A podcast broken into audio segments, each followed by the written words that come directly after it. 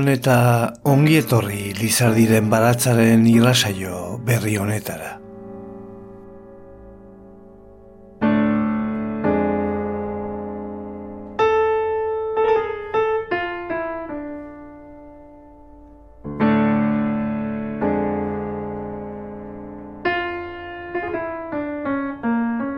Izan nintzelako behin. Horregatik, ez dut inoiz berriro izan nahi beinola izan nintzena. Lizardi bat zenbakiko fatxadan grafiti askoren artean esku idatzirik irakurria.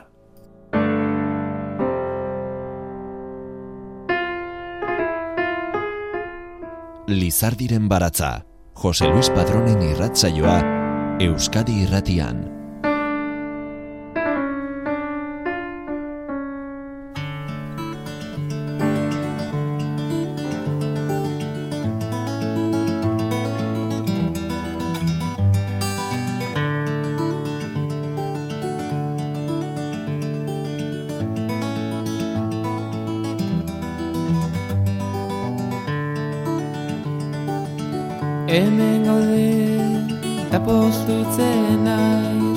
Ziur zura eta ere bai. Ta zer ondo zelan dihua zure bufanda txuria.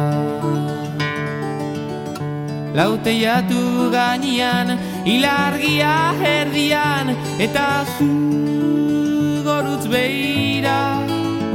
Zure keia eskuetan futzara batekin nerean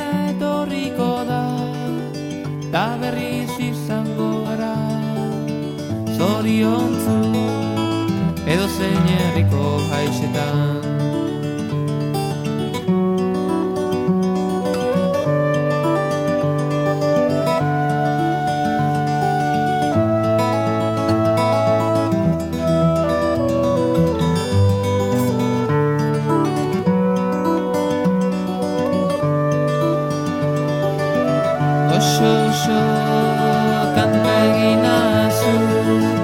erriko haixetan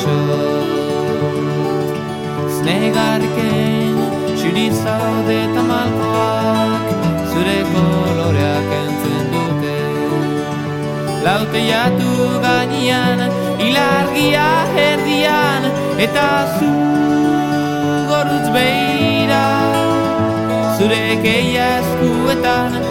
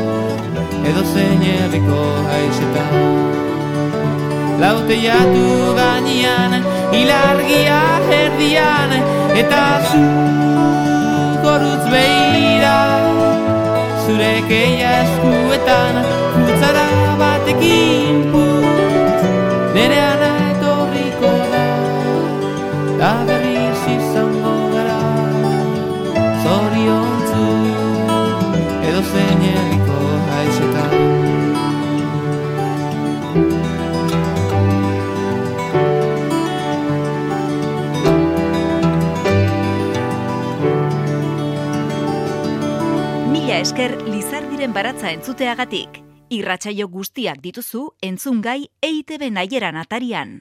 Inoiz ez berriz nintzena.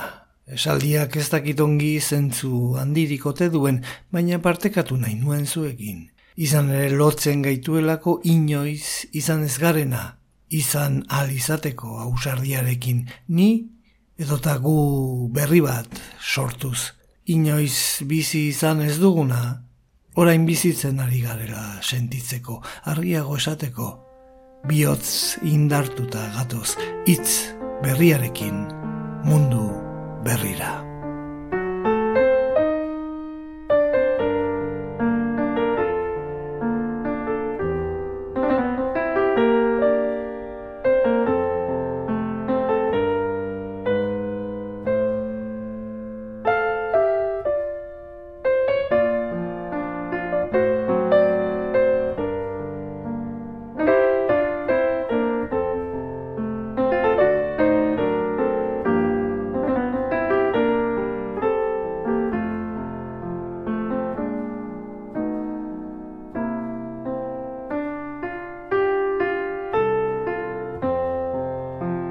Atezuan bizi beharra dago hitzekin, beti berritzen, beti aldatzen ari baitira, dio gure iztegi zaharrak.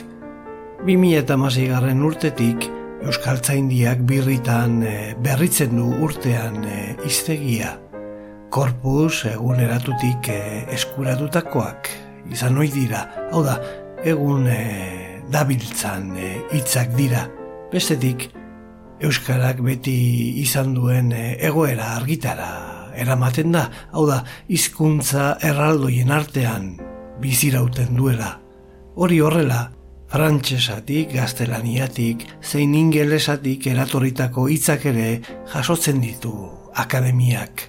Euskarak, Euskal e, gizartearekin duen harreman e, estuaren arira, herri batzuen e, biztanleen definizioak edo ez izenak ere onartzen ditu. Idlo beretik, egun erabiltzen diren esamolde batzuk ere iztegira igarotzen dituzte. Akademiak iraganean baztertutako hitzak berreskuratzen ditu ere. Euskaltzaindiak ez erabiltzeko esan dare hitz horiek bidea egin dute, jendeak erabili dituelako beraz, erabiltzen bada beharra dagoen seinale izango da. Hori da ezarpena, tarteka, dabilena, berrikusi eta kasurik ez badigute egin guk atzera egin. Gure egitekoa dabilena jasotzea baita azaldu Mirian urkiak Euskaltzaindiaren iztegiko arduradunak. Joan den ustailean jakitera eman zuenez aurten Euskaltzaindiak bere iztegia eguneratu du. Seireun eta berrogeita sei forma berri gehituz. Hori nahikoa ez balitz, Mirian urkiak azaldu duen bezala, forma berriak landu dira eta lehendik zegoen informazioari ikusgarritasuna eman zaio ere. Bere hitzetan, sarrerak berrantolatu ditugu ezkutuan gera zitekeen informazioa bistaratu dugu eta adibideak ere berrikusi ditugu. Batez ere, berdintasunari buruzkoak, emakumen tratamendua, egungo errealitatea eta bar.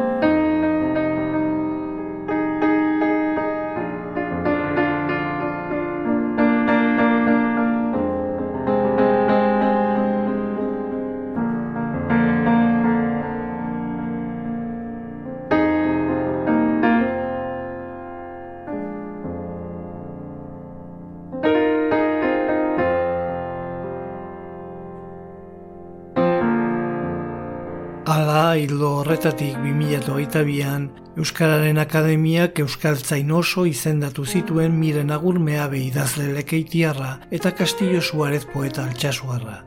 Miren agurmea be kapitilean egindu karguaren zina eta ustailean jaso ditu Castillo Suarezek Euskaltzain osoaren domina, diploma eta ikurra ere. Akademiaren barne arauek agintzen duten ari jarraituz, sarrera itzaldia egitea gokitu zitzaien biei bai meaberi bai kastillori eta sortez edo ziurrenik lagun zahar eta berriei esker, Kastillo Suarez Euskaltzain oso izendatu berriaren sarrera itzaldia emateko moduan gaude gaur. Maitasunaren botanika izenburuko hitzaldia irakurri zuen idazle altxasuarrak. Hitzaldian, bere bizitzan eragina izan duten poema liburuak izan zituen gogoan Castillo Suarezek, eta landaren bidez arilkatu zituen guztiak. Beraz, Euskaltzain berriaren eskutik abiatuko da gure denboraldi berria, batetik, poeta batek Euskaltzain oso izendapena jasotzearen albisteak Lizardiren baratzaren zer duen garrantzia eskertu, azpimarratu eta plazaratu nahi dugulako. Eta bestetik, zintzo eta leialki betetzen dituelakoaren izaldiak. Gure irrasaioaren xede eta helburuei eta zerbitzu publikoa izateari dagozkien eginkizunak. Hizkuntzaren eta jendearen aldeari da kastillo. Benetakotasuna bilatzen du, zintzotasuna bilatzen du egile eta literatura eta liburuekiko maitasuna transmititzen daki eta euskal poesia garaikidearen antologia intimo bat osatzen du. Hor dago haiek utzitako arrastoa, bidean aurrera jarraitzeko, hemen bere berbaldia. Beste mundu bat oparitu nahi dizuegulako.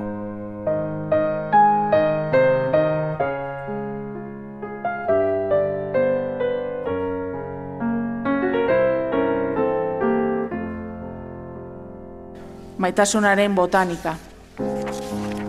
Pikondoa. Gure etxean bada pikondo bat, sekula pikurik eman ez duena. Aitak ekarri zuen bere jaiotetxetik, oteizatik.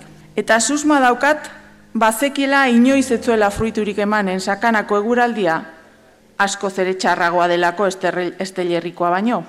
Eta horregatik jarri zuela bazter batean. Pikondoaren arrimoan egoten da ama eguraldiona egiten duen arratsaldetan irakurtzen.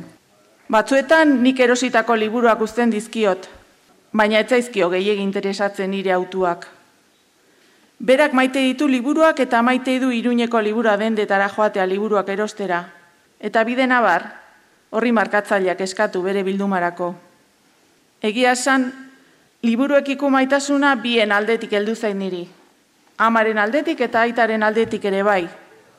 Baina aitaren autuak beti izan dira klasikoak. Nire lendabiziko irakurketak aitaren eskutik etorri izan zaizkit beti. Miguel Estrogoff, Tom Sawyer, Huckleberry Finnen abenturak, hogei mila legoa itxaspean, mobidik. Berak ez du ezer botatzen, eta zer esanik ez liburuak. Beraz, bere etxabeko armairuetan begiratuzkero, seguru nago han egongo direla nire txikitako liburuak. Han egongo dira ere, inigo aritza ikastolan ikasten nueneko irakurgaiak. Txitoen historioa, asto bat hipodromoan, tristea konsolatzeko makina, joldi, eta nola ez, zipristin eta tipitaka, tipitaki bildumak. Gurasoek erakutsi zidaten liburuak objektu preziatuen gisa maitatzen, Naiz eta beste formato eta euskarri batzuetan irakurri, gurean liburuak objektu maitatuak eta desiratuak dira. Irakurri asko irakurri da gure etxean, baina idazten, amonaren etxeko patioan hasi nintzen, han fruta arbolak zeuden, eta eguraldia asko zobea zenez, arbolek fruituak ematen zituzten. Aspertu egiten nintzen zerbera episuergan palentzian, eta bertako liburu dendan deskubritu nuen, mondadorik argitaratutako liburu bilduma bat. Poeta klasikoen zein garaikiden hautaketak liburu txiki eta merkeetan. Hasieran bertako esaldia kopiatzen dituen kaier batean. Ondoren, esaldi horiek berri dazten hasi nintzen. Teknika berberarekin jarraitzen dut nik poemak idazten. Itzak handik eta hemendik hartu eta kaier batean elkartu. Intuizioz eta senaz egiten dut esaldien antolaketa. Hortaz, enuke balioko didazkuntza tailer bat emateko. Lizardiren baratza Euskadi irratian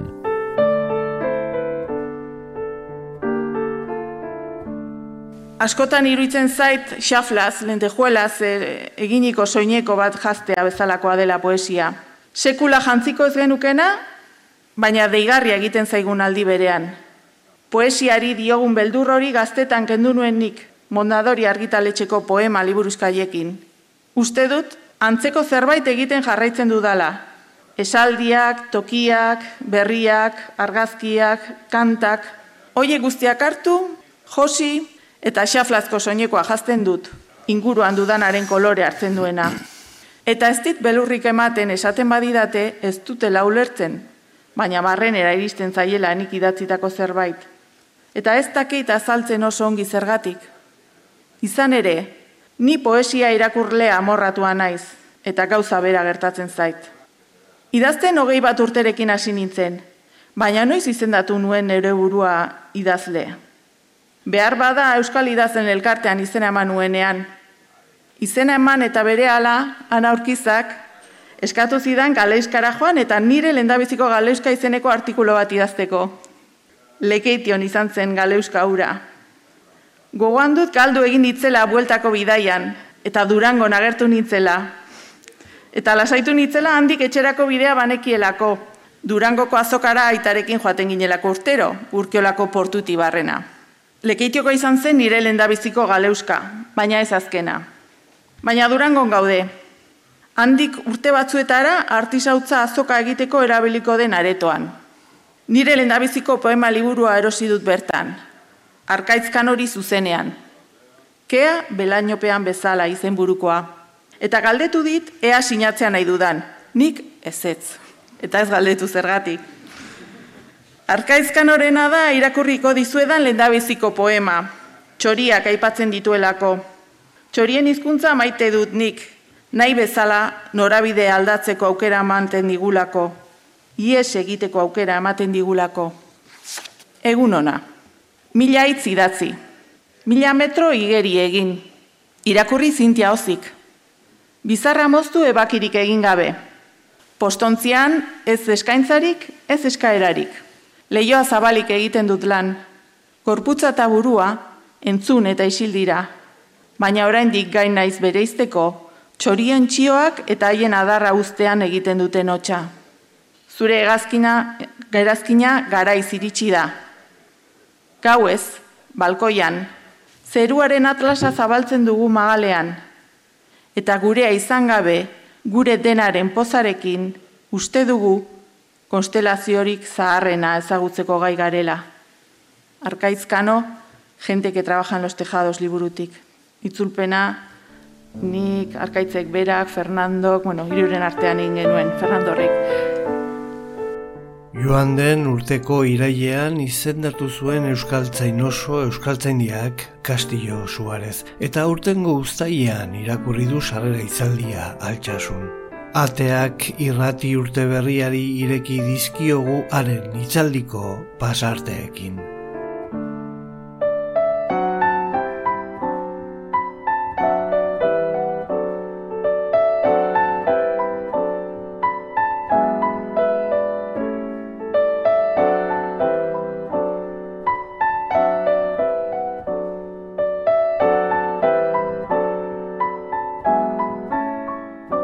Palmondoak. Garai bere da Ricardo Arregiz diaren ari auskorrak liburua. Ura Imanol Arratibeleko paritu zidan, altxasuko arkatz liburu dendatik ale bat hartu, eta eman egin zidan dendan bertan. Liburu ona zela esan zidan. Norbaiti utzi nion, eta ez dakit non dagoen orain. Orduan, zuetako norbaite baldin badauka. Arregi lekeitioko galeuzka hartan ezagutu nuen, Oso aholku baliagarria eman zion aurrean andolin eguzkitzari, niretako ere hartu nuena. Maitasun kontuetan, eskakizun maila igo egin behar da beti. Eguzkitza kontu hoietan zorrotzegia etzelakoan esan ziola olertu nuen nik. Aldatu maitasuna beste hitz bategatik. Literatura, esate baterako. Edo bizitza, zer esanik ez. Ricardo Arregiren poemen eraginez hartu nituen nik palmondoak nire lendabiziko poemetan bere poesia edertasun oasia da zabarkeriaren basamortuan. Eta hau da bere, bere poema bat, oasiak basamortuan. Ez daude basamortuan errepideak seinalaturik. Anitz dira bide posibleak, anitz irterak. Izarretan bilatzen dut oasia ametsa, atxedena hartzeko leku mazala, palmondo berdeak eta urreztiak, gorputz nagiak eta amodio nahiak. Eun mila palmondoak, usain gozoko bidezidorrak, nola bizitzaren zorionak ala oasiak basamortuan. Adreiluzko etxoletan sosegua kausitzean ahanzten da karabanak egun sentian joanen direla, eta dendaren samurrak babesturen urrengo gauen ametsak. Ez da deus, eumila palmondo ondarreleoak, ondarraleñoak zenbatzean. Ricardo Arregi Diaz Beredia kartografia liburutik. Euskadi Irratian Lizardiren baratza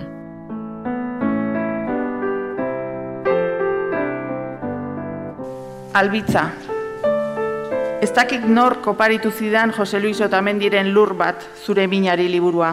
Behar badanik erosi nuen, baina badakit kartzela batera bidali nuela erdi ondatuta zegoen liburura, eta alerik ez dudala orain.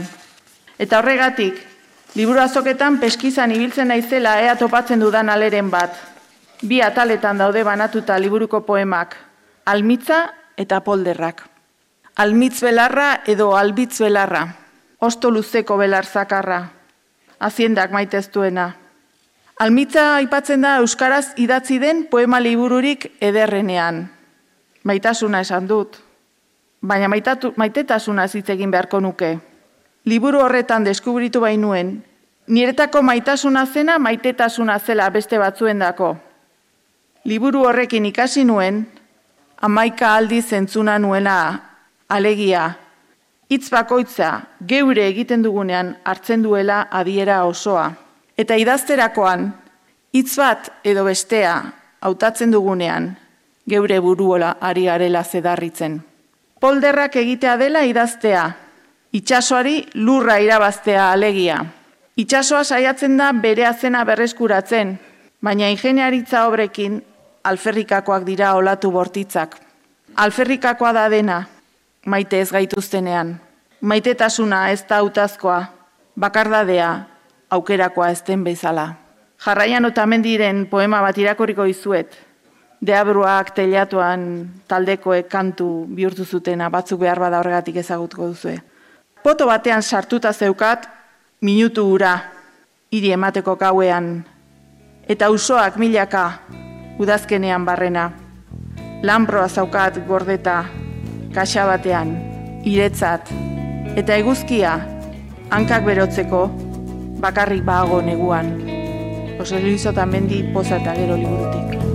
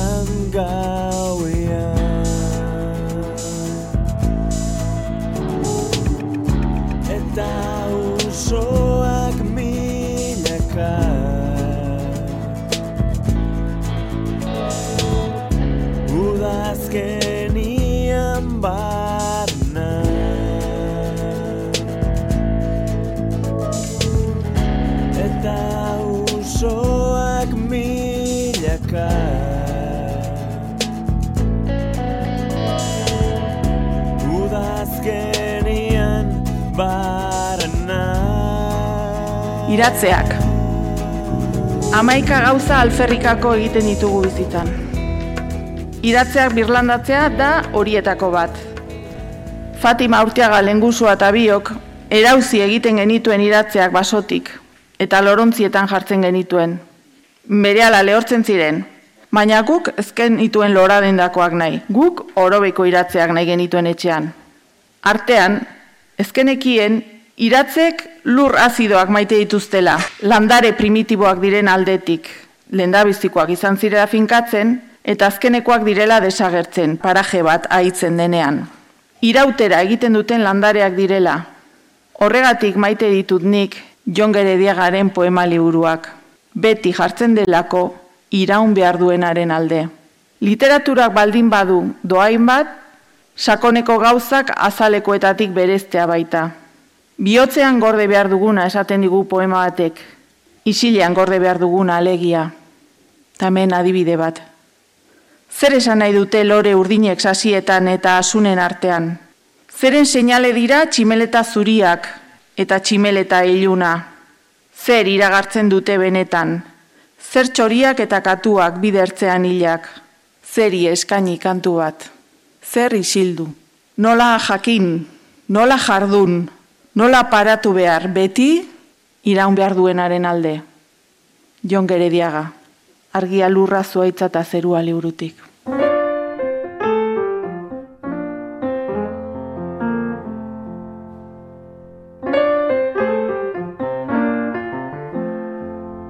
Castillo Suarez Euskaltzain oso izendatu berriak, maitasunaren botanika izeneko itzaldia irakurri du altxasun jaioterrian. Euskal poeta garaikideak eta haien poemak izan dira protagonistak berbaldian, bere bizipen pertsonalekin eta landareekin kateatu dituenak.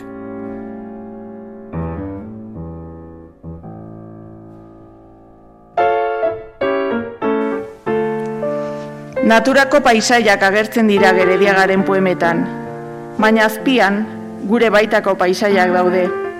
Badute batzuek eta bestek ezagarri komun bat, ziklikoak dira, errepikatu egiten dira, eta behar bada horretan datza bizitzaren gakoa. Eta poesiaren are bai. Badakigulako lehengo tokira bueltatuko garela gu, eta gure ingurukoak gurekin izanen direla. Izan ere, naturan, dena etengabe aldatzen den ari denarren, ez dago erabateko eriotzarik. Egunero bizigaren mundua apur bat gehiago desegiten da. Hazi gineneko paisaiak, maite genituenak, eta gure genealogia eta historiak berekin daramatzatenak, egunetik egunera, komuta baino ez dira. Paisaiekin batera, haiek eta gure arteko loturak desagertzen dira. Oinaze batek zeharkatzen gaitu. Eta horrek pensarazten digu, agian, gatozen leku gehienak, aurreko belaunaldiek emandako kolpe eta pairatutako zaurien ondorio direla. Belazeak zaintzen ezpadira, iratzea ateratzen da lehenago gero otea. Gurean irazela jugari dago, eta erabilpenik gabe gelditu den lengaiari irten bide bat ematen saiatu dira. Iratzea bildu eta papera egitea lortu dute. Izan ere, zelulosa dago iratzen zurtoinetan, gure liburuetarako lengaia. Limoi ondoa. Urtetan lekeitiora joan, joan izan naiz, mirenagurmea beren baratzera, miramarrera, Han limoi ondo bat dauka meabek, jintoniketarako limoiak ematen dituena. Unen batean joango gara. Gaur egun, ez da itxasorik igusten handik, e, etxeak eraiki zituztelako parean. Palmondoari begiranago. Gero eta handiagoa da eta lurra iraultzen ari da zorua apurtu arte. Baratzeko deia poema irakurriko izuet miren agurmea berena. Zatoz, baratzean itxaroten nago, izan dezagun arrasti luze bat. Bada mailan zer jan, zer edan. Erleak erne irusta artean. Limoiak eta daliak txabola aldean. Itzala paparrean, besarkada bat bezala. Palmondoa eta putzua oasia ditugu. Zuretzako denda bat da nire gorputza. Zatoz, hortuan nauzu zain. Mire, agur meabe bitxaskuetan, liburutik. Gauza askori buruz hitz egin dugu miramarre, miramarre gortuan, baina batekin geratuko naiz. Literaturarako eta oroar bizitzarako baliatzen dudana. Alegia, decepzioak ez duela atzera bueltarik. Eta hortan utziko dut.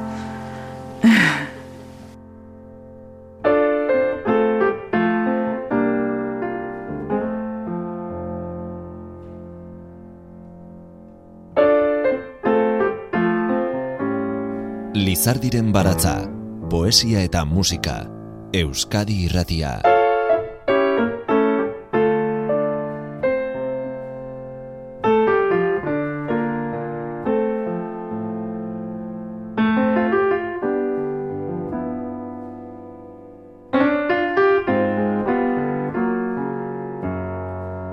Esporak, Iratzen esporak izenburua jarri zion Igor Estankonak bere liburu bati.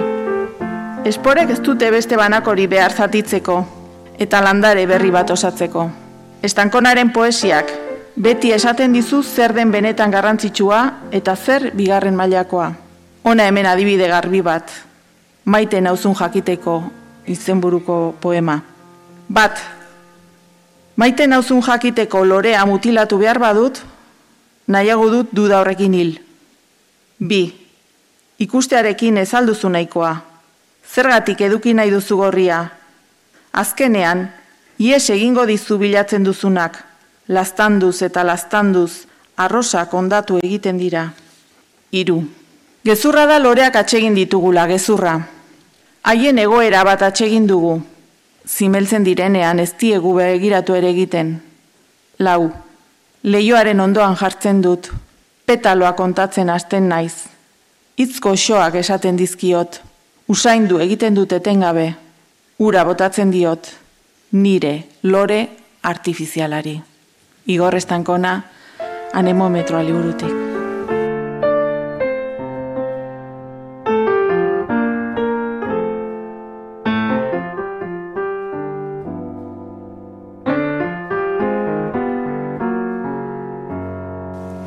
Poesia autoezagutza modu bat da.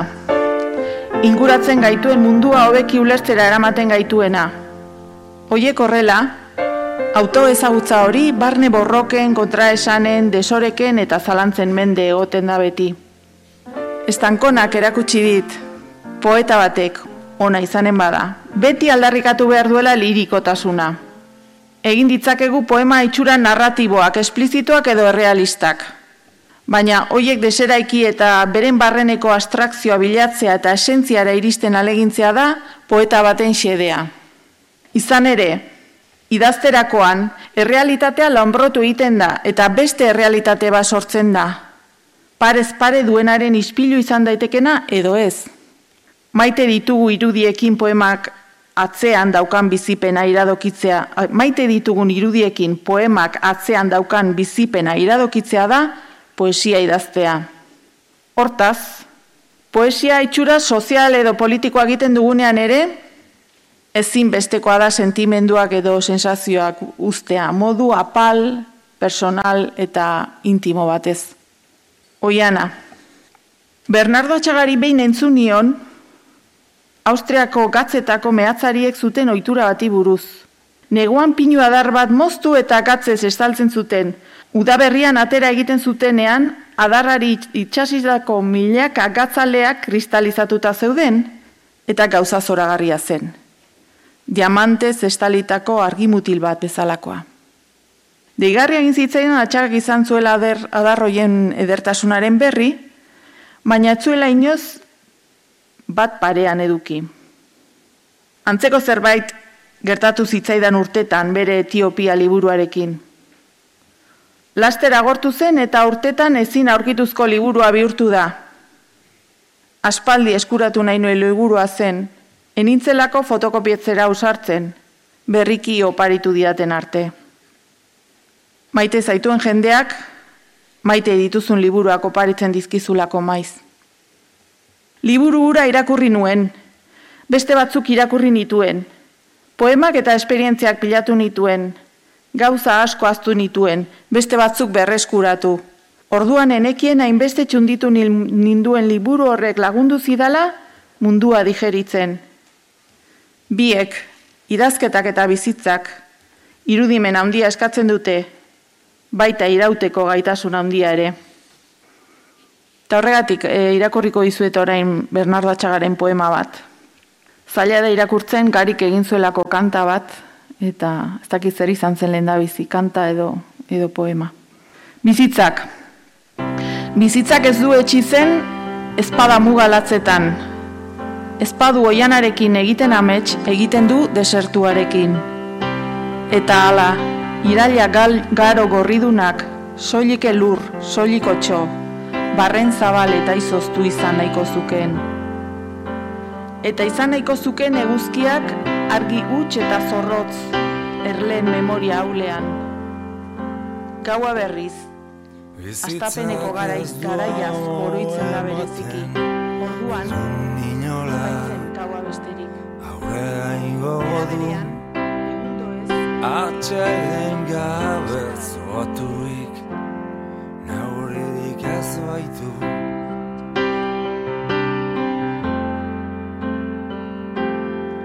Bizitzak ez du etxitzen Ez badamu alatzetan. Ez badu oiten amets Oianarekin eiten du Esertuarekin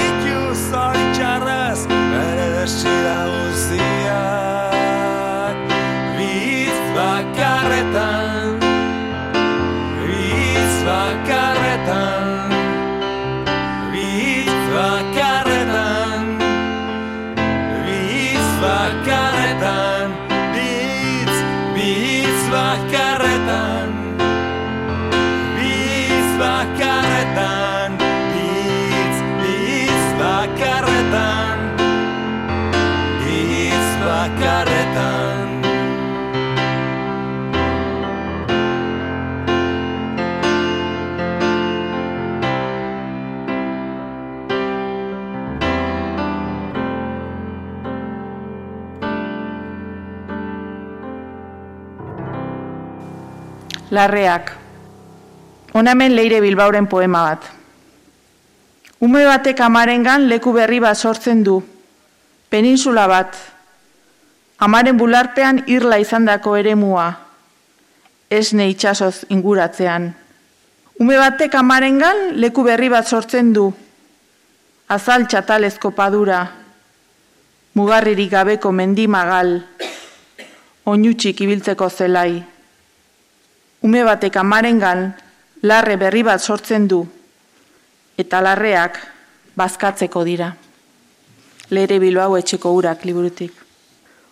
Ordenagailuan karpeta bat ireki eta bazka izenburua jarri nion. Hor gordetzen ditu deskarteak, beste batzuk idatzitako testuak, sakelako telefonoaren irudien harrapaketak, bideoak, hoietako asko zutabetara ekartzen ditut. Poesiaren eta narrazioaren arteko hibridoak diren testu motzetara. Larratzea, atxeden hartzea eta berriz azkatzea. Hori da emankortasunaren giltza. Idaztea errealitateari zentzu berria ematen saiatzea da. Eta batzuetan gertatzen zait, edo behar bada hori da gertatzean nahiko nukena, idatzitakoa bizitzarik ateatzen zaiola, eta gertaeren bilakaera aldatzen duela. Behar bada horregatik, ez da geroko utzi behar gure baitan daramaguna idazteko lana. Erdoildu, kutsatu edo ospintzeko arriskoa duelako, eta azkenean, poema txar bihurtu, edo balekoa, asko zere makurragoa dena. Nostalgiak, ez du inoiz poema bat ontzen, ez da hone egiten ere. Poesia munduarekin harremanak izateko moduetako bat da. Izan ere, bizitza ez da beti pensatzen dugun bezalakoa. Mai edazteak asko zinteresgarriago egiten du. Ta orain irakurriko izuet poema bat mila beratzen da irrogeita meretzikoa. Amaia lasarena. Zuaitz debekatuak deitu diota taloni. Ene paradisuetan, zuaitz asko debekatuak daude. Paradisu guztietatik jaurtikia izan naiz. Enaiz borrokalari bat. Borroka guztietan sartzen naiz. Infernu guztiak irabazirik. Amaia lasa nire paradisuetan liburukoa. Batzuetan pena zartzen duzu lehenago ez iritsi izana paraje batera. Arrenkura sentitzen duzu beste emakume idazle batzuek irekitako bideak ezin izan dituzulako ibili, laharrak estali dizituelako. Oztopo akendu eta bilatu behar izaten dituzu zure aurretik zeuden emakume poeta euskaldunak. Batzuetan e, iragana orain aldia baino berritzailegoa da. Berrogei urte beteta erosi nuenik amaia lasaren liburu bat. Ni jaio baino lehenagoko poemak ziren. Kobazulo batera lehen adli sartzea bezala izan zen, zoragarria. Sarrera, urtetan, sastrakek eta eroritako enborrek ezkutatu zuten. Baina kobazula, ukitu gabe zegoenan artean, indarrean, astora ezin. Maite dut esperologia egitea poema liburuetan. Linterna piztu eta azoko guztiak arakatzea berritasunen bila.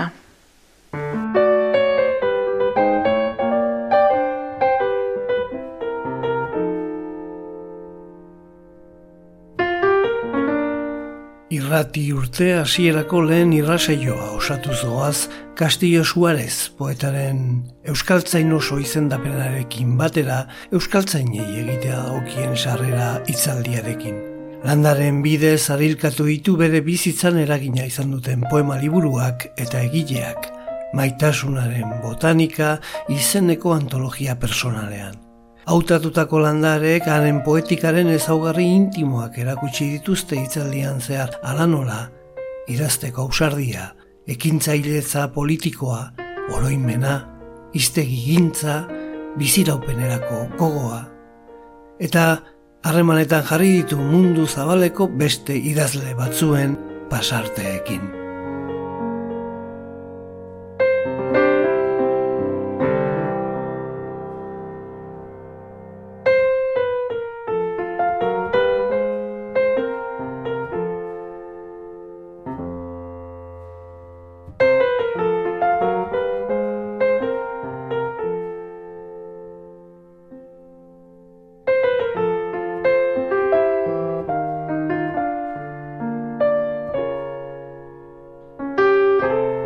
Artean eta igandean, Lizardiren baratza, Euskadi irratia.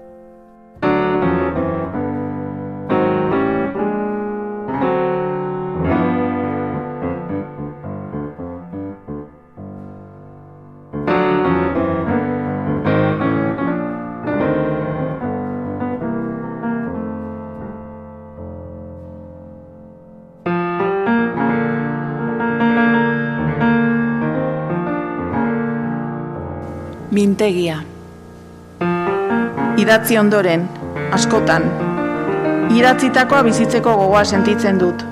Horrek beldurtu egiten nau. Horregatik badaukat nire baitan, belarkiz betetzen ari naizen mintegi bat. Belarki horiek landare izanen dira egunen batean. Beste dermio batzuetan birlandatuko dituzte. Bakarren bat, zimeldu eginen da, akaso lehen biziko belarkia. Idazteko ausarta izan behar da. Egiazki idaztea senaren, ikasketaren eta ausardiaren nasketa bada. Bigarren belarkia, poesia ez da autofizioa.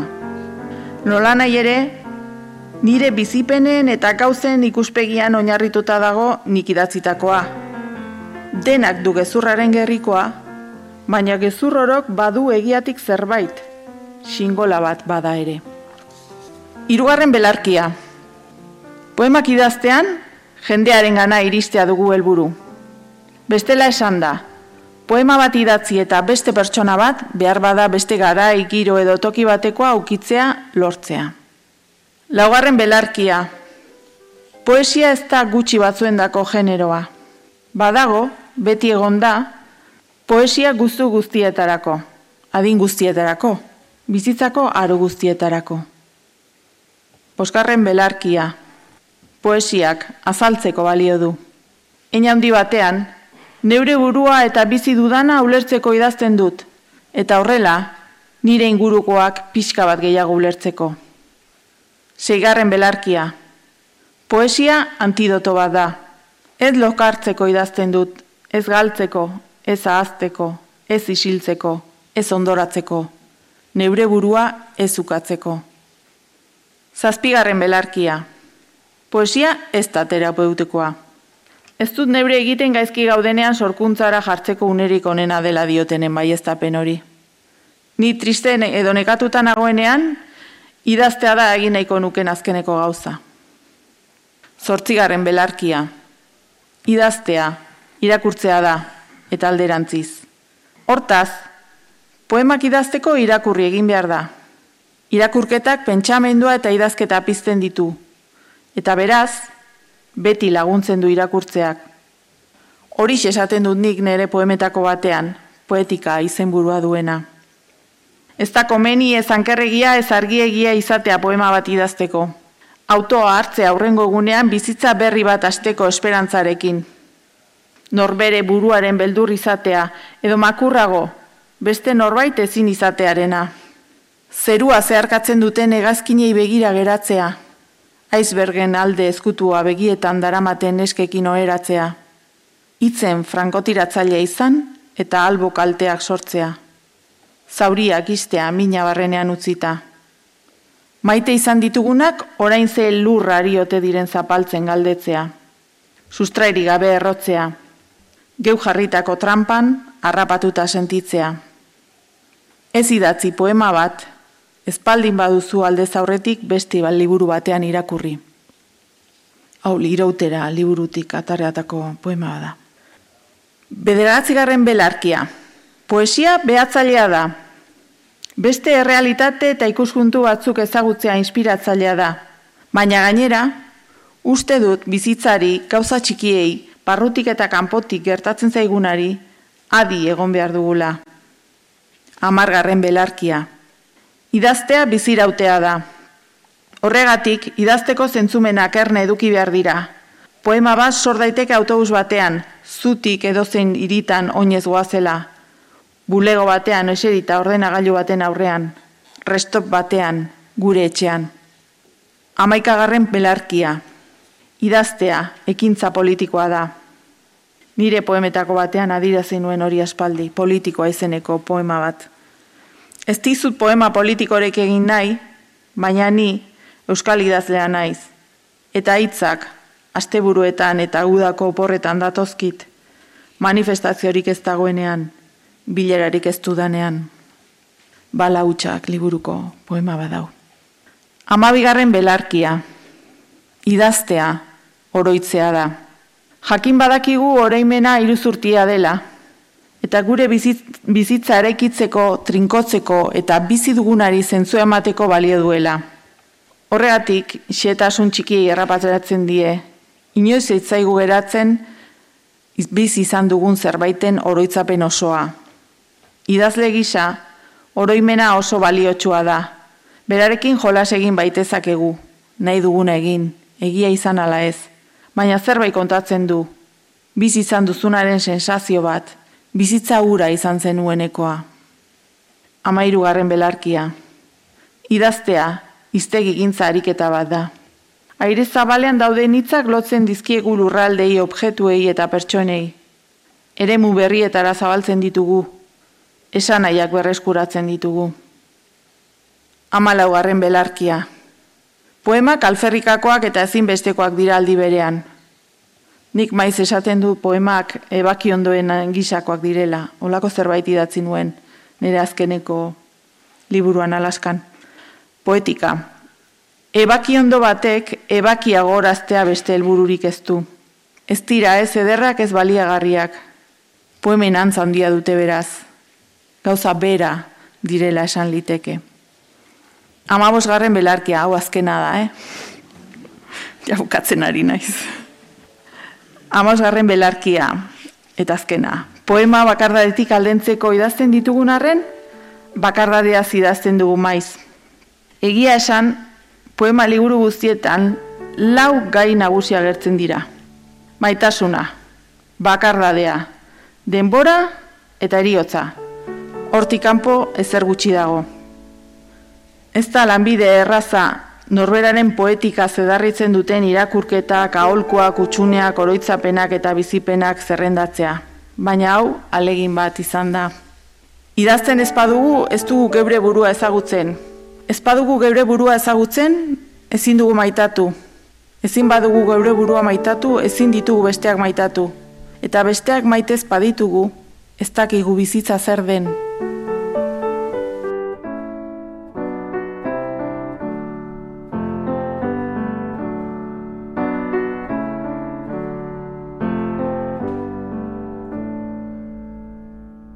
Bukatu nahi nuke, e, zuetako askok ere gogoan dituzuen lau personen izenakin, oso presente ditualako gaza guztietan, idazterakoan eta eta bizitzan oroar.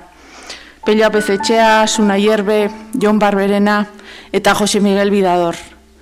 Beraiek eragutsi didatelako oso gauza importantea eta netako funtsezkoa dena. Eta da, e, inteligentzia eta ontasuna gauza bat eta bera direla. Eta zer inteligenterik ezin dela egin ontasunaren lurraldean ez bada. Eta hori esek nire, nire eskerronak. Mila esker, tortzagatik.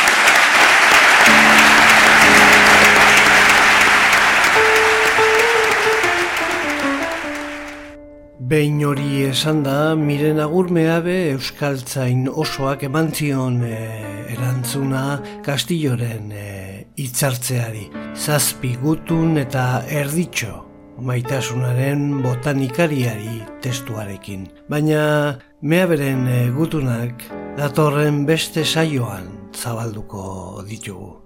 Zoriontsu izan, mila esker zuen arretaren gatik. Lizardiren baratza Euskadi irratian. Jose Luis Padrón. Hey,